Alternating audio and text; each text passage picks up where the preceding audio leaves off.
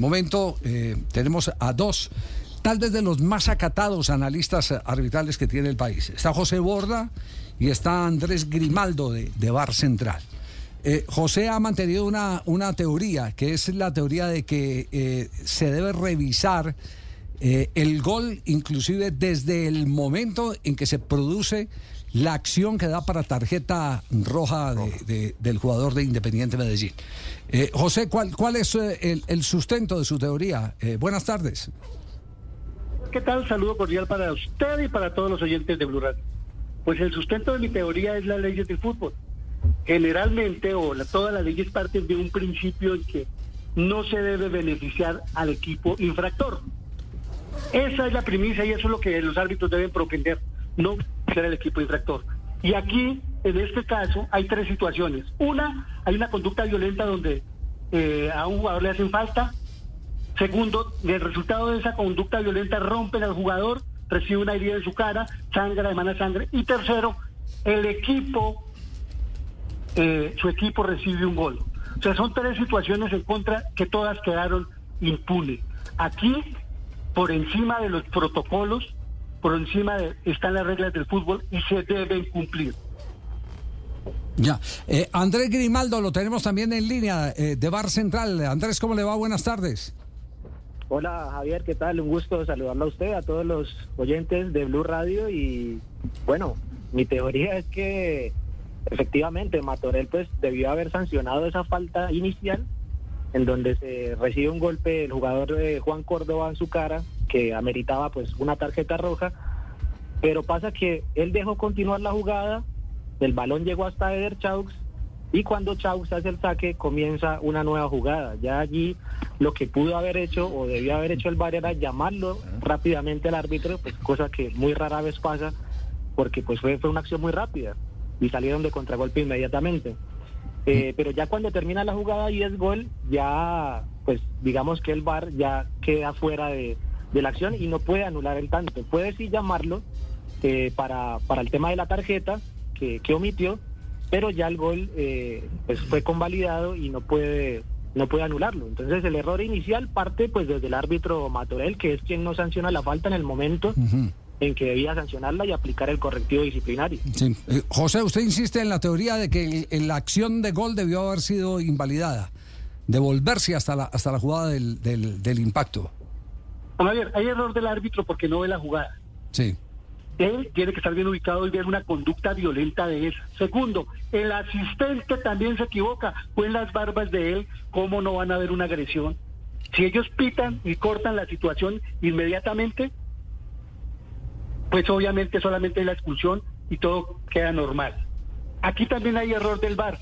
¿Por qué? Si el VAR sabe que eh, la jugada cambia, el APP comienza cuando Chaus coge el balón en sus manos. El arbitraje debe ser preventivo, deben llamarlo y evitar, incluso cuando él tiene el balón en sus manos y lo va a poner para que el jugador del Medellín salga ya por el costado, deben llamarlo y prevenir la situación. El VAR, el protocolo del VAR, le da esa facultad al VAR para que en cualquier momento, por una conducta violenta, paren el partido, lo detengan, revisen y el árbitro vaya a idea. Por eso el gol considero que no debió eh, mm, validarse. Si ya dejaron seguir, porque supongamos que fue muy rápida, eh, entonces debió llamarlo una vez termine el gol, termine el gol, debió llamarlo para decirle que no va a revisar el gol porque efectivamente comenzó otra situación eh, con la, la, jugada de Chavos que pudieron prevenirla. Y decirle que lo llaman es por la tarjeta roja. De las tres situaciones, le habrían castigado una, pero aquí quedaron todas impunes. En este caso, considero que hay error también del VAR en esa situación, que pudo prevenir. Eso es lo que el arbitraje eh, y le, dice a los árbitros, propendan por, por no favorecer al equipo infractor. Ya, eh, eh, integramos a esta conversación a un internacional, Gustavo Méndez, ex árbitro uruguayo FIFA. Gustavo tiene, tiene la facultad, siempre lo hemos destacado con, con Juanjo, de decir lo, lo que piensa sin ambajes, sin rodeos, como los invitados que tenemos defendiendo sus propias teorías hoy de, de esa jugada. la pregunta es, primero que todo, para meterlo en la conversación, si, si eh, Gustavo tuvo oportunidad de apreciar la jugada de la que estamos hablando, eh, de Independiente Medellín, Deportivo Cali. La, tuve oportunidad de verla, sí, tuve oportunidad de verla y estaba escuchando atentamente. Ya, eh, Gustavo, en su opinión, eh, porque estamos aquí en la contradicción, eh, ¿se debe devolver invalidando la acción hasta el momento en que se produce el impacto o simplemente se procede disciplinariamente con la tarjeta roja a su juicio? Acá es una jugada preciosa de laboratorio, ¿no? Creo que, quien esté en una comisión de árbitros, en un colegio de árbitros, es una jugada para trabajar porque se dan muchísimas cosas en una sola situación. O sea, partamos de la base y yo voy a tratar de hacer como si hablara con el árbitro. Si yo citara al árbitro y lo sentara delante mío, primero le diría, amigo, le digo, usted tiene un problema de visión porque usted no puede no haber visto una agresión. Y si hubiese visto esa agresión, no estábamos hablando de todo lo que estamos hablando después. Ese es el primer concepto está claro que estaba bien ubicado, está claro que no tenía obstáculos por delante para poder ver y como dijo ahí uno de los panelistas, por si fuera poco estaba el asistente y el cuarto. O sea, habían seis ojos mirando una situación que es intolerable para un colegio de árbitros como el que yo dirijo que usted no lo haya visto. Ahí empezaría la conversación con el árbitro. Todo lo que viene después, que lo complica más a todo esto, acá este, hay responsabilidades compartidas y no tantas. ¿Qué pasa? Desde el momento que él decide aplicar una ley de ventaja, y lo que decimos los, árbitros, los viejos árbitros, la famosa regla 18, esa que te dice que ante una agresión vos no podés aplicar ley de ventaja. La agresión inclusive puede tener hasta consecuencias físicas sobre el árbitro.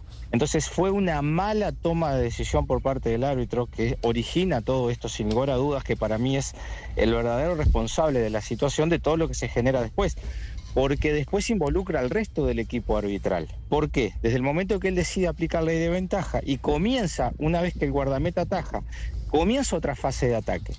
El protocolo del VAR establece que se podrá volver atrás la decisión de un gol otorgado siempre y cuando la falta se haya cometido en la fase de ataque. Y esa fase de ataque no fue tal, porque la agresión correspondió a otra situación totalmente diferente. Desde el momento que la ataja el guardameta y comienza el ataque del otro equipo, automáticamente ya invalida al VAR a poder llamar para la anulación del gol. Lo que no lo invalida es para llamarlo sí por la agresión. Entonces, ¿cómo se debió haber hecho esto? Acá coincido en las situaciones.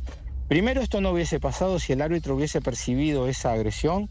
Creo que está en el, en el ABC del, del, reglamento, se tenía que haber detenido, haber expulsado, tiro libre directo y se termina la historia porque los grandes instructores este, eh, siempre decían lo mismo, es, es una situación en la que se te puede degenerar el resto del espectáculo por querer aplicar una ley de ventaja. ¿Cuál es la ventaja que le podés dar a un equipo que sufre una agresión de esa, de esa magnitud? inclusive hasta puede haber una consecuencia física, ninguna. Por lo tanto, ahí, ahí está el principal error de lo que yo puedo percibir de la situación.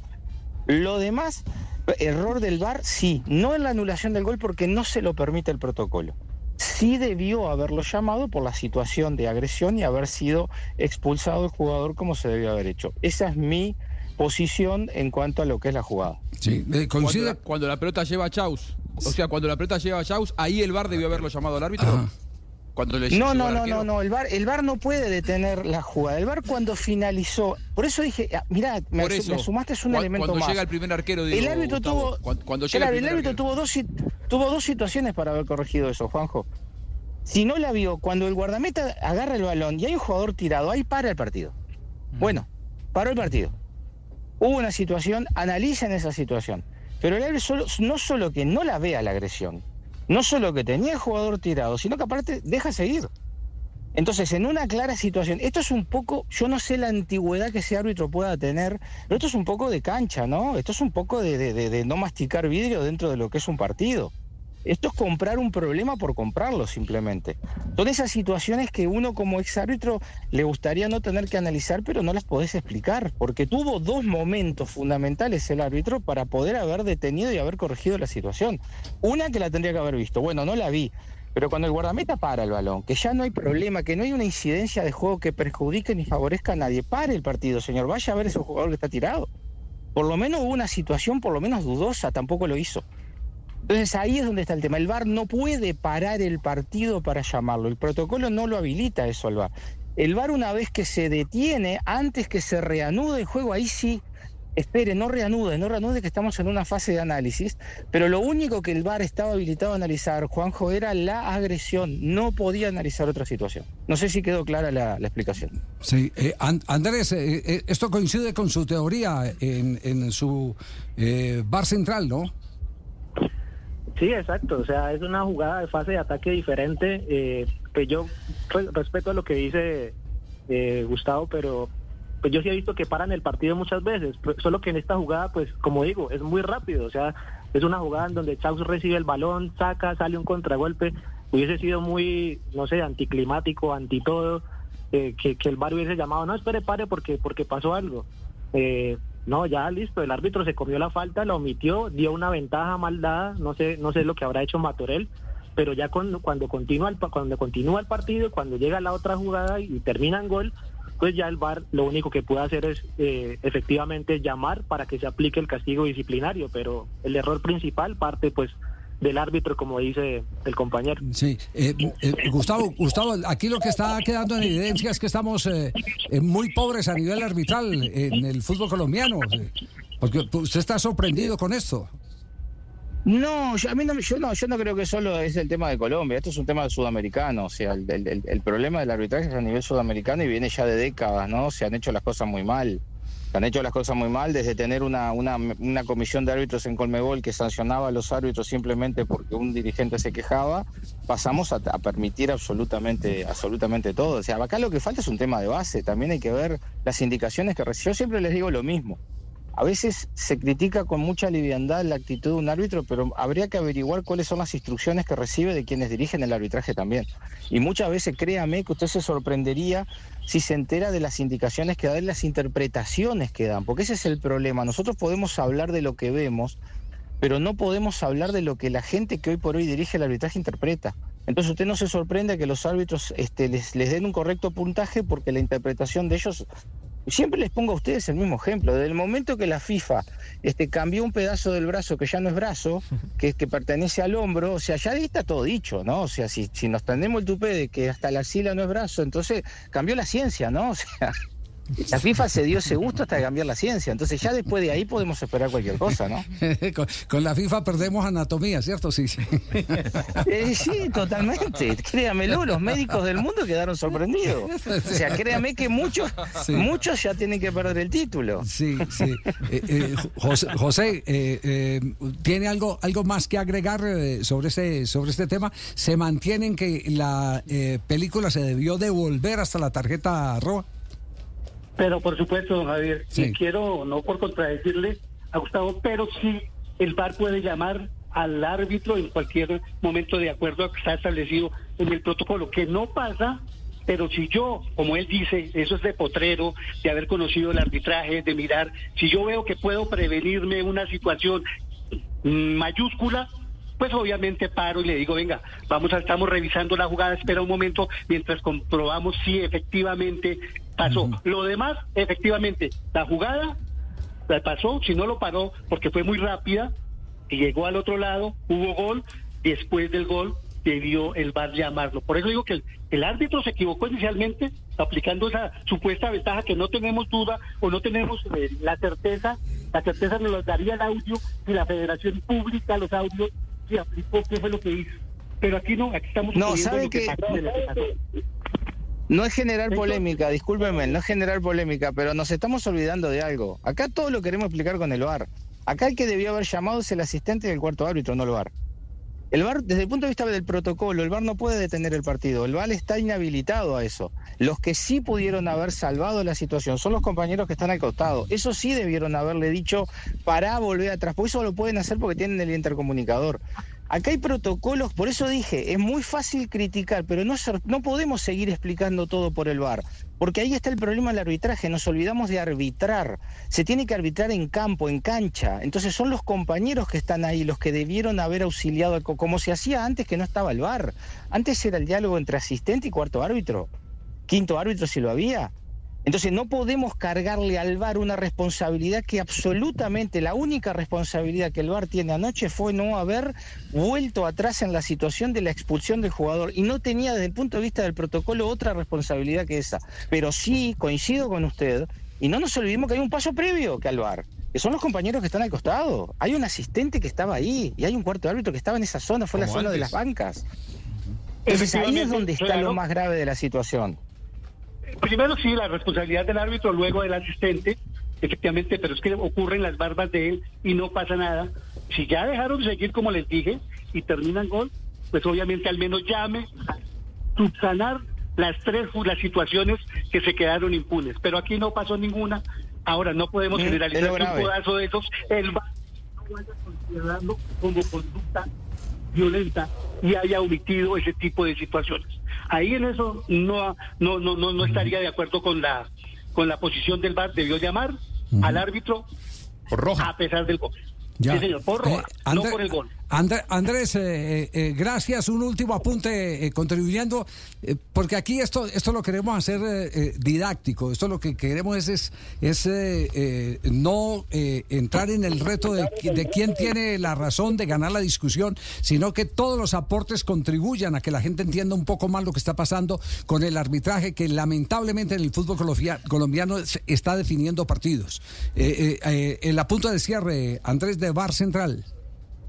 Bueno, mi apunte de cierre que evidentemente se están cometiendo errores desde la desde la misma comisión arbitral, desde los mismos instructores.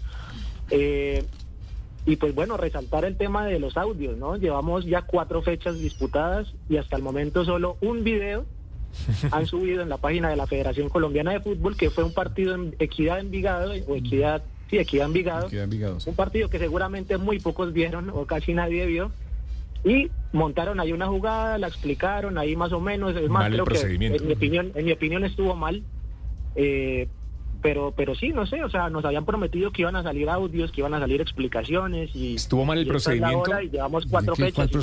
de, esa jugada que dice Andrés, de la, de la que mostraron del bar. No, no, no, mal procedimiento, no, mal procedimiento estuvo bien. Lo que estuvo mal fue la interpretación de la regla. La, interpretación de la, regla. Exactamente, por eso abrimos el programa diciendo justamente de que ayer se presentó una jugada similar donde una mano bloquea la trayectoria de la pelota cuando la pelota ya va a la portería. Eh, que, que evidentemente el de ayer la sancionó muy bien, pero, pero no nos salgamos del foco de esta jugada porque es que esta jugada es una jugada que nos va a obligar a que se tengan que inclusive pellizcar eh, los, eh, las mismas autoridades. No sé cuándo se volverán a reunir, pero, pero hay temas. Yo voy a aportarles ahorita más adelante lo que yo eh, particularmente viví en, en Qatar, en una de las pocas oportunidades que tuve de ir a una rueda de prensa del Hotel Intercontinental, donde se estaba reuniendo la comisión arbitral. Eh, y, es, y es un tema que tiene que ver con el pensamiento de los instructores arbitrales de la FIFA. Pero no quiero demorar más ni, ni eh, la pauta comercial ni tampoco a nuestros invitados que tienen otros quehaceres a esta hora. Eh, Gustavo, le agradecemos infinitamente, como siempre, la gentileza de aportarnos luces respecto a estas jugadas. No, un gustazo como siempre, siempre estamos a las órdenes. Te mando un abrazo. Lo mismo, José, un abrazo. Don Javier, muchísimas gracias a usted y a todos los oyentes. Un abrazo, Andrés, y gracias. Abrazo grande, saludos a todos y muchas gracias por la invitación.